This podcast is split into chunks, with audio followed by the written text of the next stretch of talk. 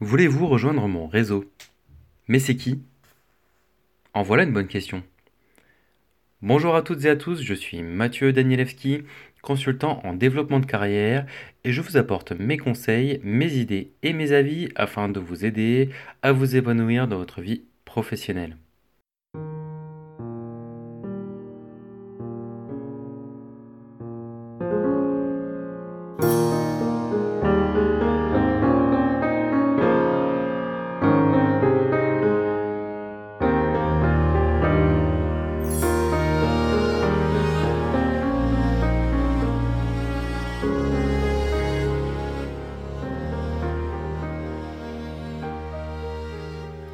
Dans ce nouvel épisode, on va parler des réseaux sociaux qui ont littéralement envahi notre société, de plus en plus technologiques et surtout connectés. Les réseaux dits professionnels ont particulièrement la cote et ne cessent de grandir en membres et en partage d'articles. En plus d'être des outils d'échange de cartes de visite professionnelles, ils sont devenus des véritables plateformes de marketing et d'information de la vie professionnelle. Tout ça apporte certains avantages, mais aussi des dérives. Et il est donc intéressant de rappeler quelques bases afin d'utiliser au mieux le réseautage. Avec l'arrivée de nouveaux services, les réseaux sociaux n'ont jamais eu autant le vent en poupe. Et c'est dire s'il y a du choix. Entre Facebook et Instagram, Twitter ou encore TikTok, on n'a jamais été autant connecté virtuellement, voire parfois déconnecté de la réalité.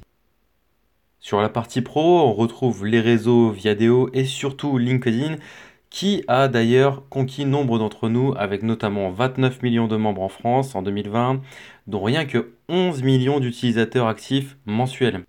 C'est dire si le géant américain a intégré notre vie quotidienne et fait partie intégrante du paysage professionnel.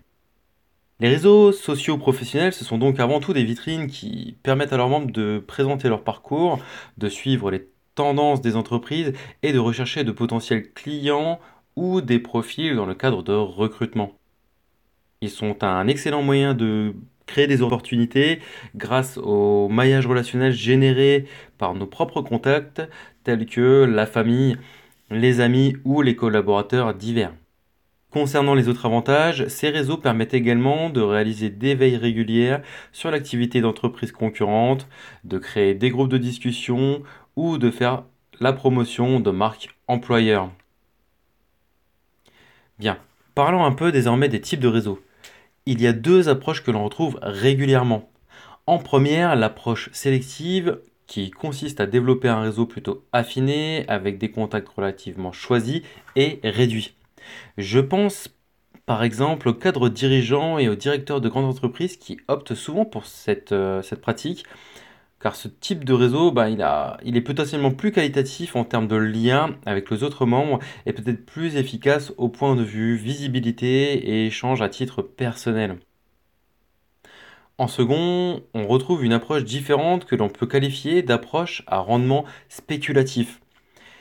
Celle-ci s'oriente bah, plutôt sur une stratégie de volume de contact, donc je pense notamment aux postes commerciaux, RH ou marketing où là, l'objectif est principalement de toucher un maximum de personnes, et notamment de potentiels prospects, candidats, voire des investisseurs. Alors cette seconde approche, ben, elle permet forcément de multiplier davantage les opportunités, mais attention tout de même à pas devenir un collectionneur de contacts, sinon vos démarches n'auront plus la même valeur. Et pour ma part, ben, moi je trouve que ça se voit. Donc, euh, mis à part si vous connaissez la personne, évitez euh, ce genre de collection.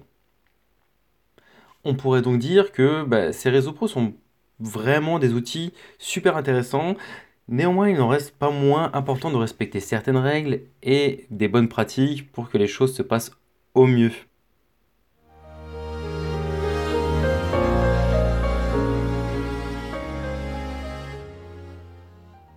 Pour vous donner un exemple d'une pratique maladroite, je vais citer la plus récurrente, le contact inconnu. Vous recevez une demande de contact d'une personne que vous ne connaissez pas du tout, et cela sans aucun message ou uniquement avec le message suivant. Monsieur X souhaite faire partie de votre réseau.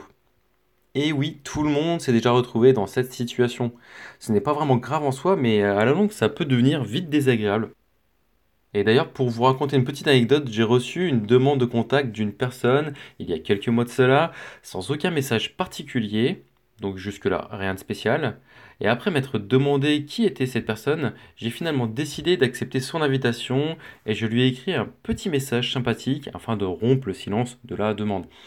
Euh, je me suis dit que peut-être cette personne était timide et n'osait pas m'aborder directement. J'ai donc euh, attendu plusieurs jours en remarquant que cette personne commentait des articles mais ne m'avait pas répondu. J'étais assez étonné et j'ai envoyé un nouveau message quelques temps plus tard en indiquant bah, qu'il ne fallait pas hésiter à me contacter si elle souhaite échanger de manière professionnelle. Et là, toujours le même silence. Finalement, j'ai laissé ce contact quelques semaines dans mes relations, puis je l'ai tout bonnement retiré. Alors, vous me direz, oui, ça arrive à tout le monde, bien sûr, il n'y a rien de grave en soi. Cependant, il est important de ne pas oublier de remercier les personnes que vous contactez et leur écrire un message de manière à ce qu'elles comprennent votre démarche et puissent y répondre favorablement. Ça peut paraître bête comme ça, mais ne pas le faire, c'est aussi risquer de passer pour un collectionneur de profils. Et si un jour vous avez besoin de rentrer en contact avec une personne de votre réseau et que vous n'avez jamais amorcé cette prise de contact par un premier message lors de votre demande de mise en relation, vous aurez peu de levier pour lancer la communication sans vraiment passer pour un opportuniste. On parle d'un réseau professionnel, alors il est recommandé d'agir comme tel.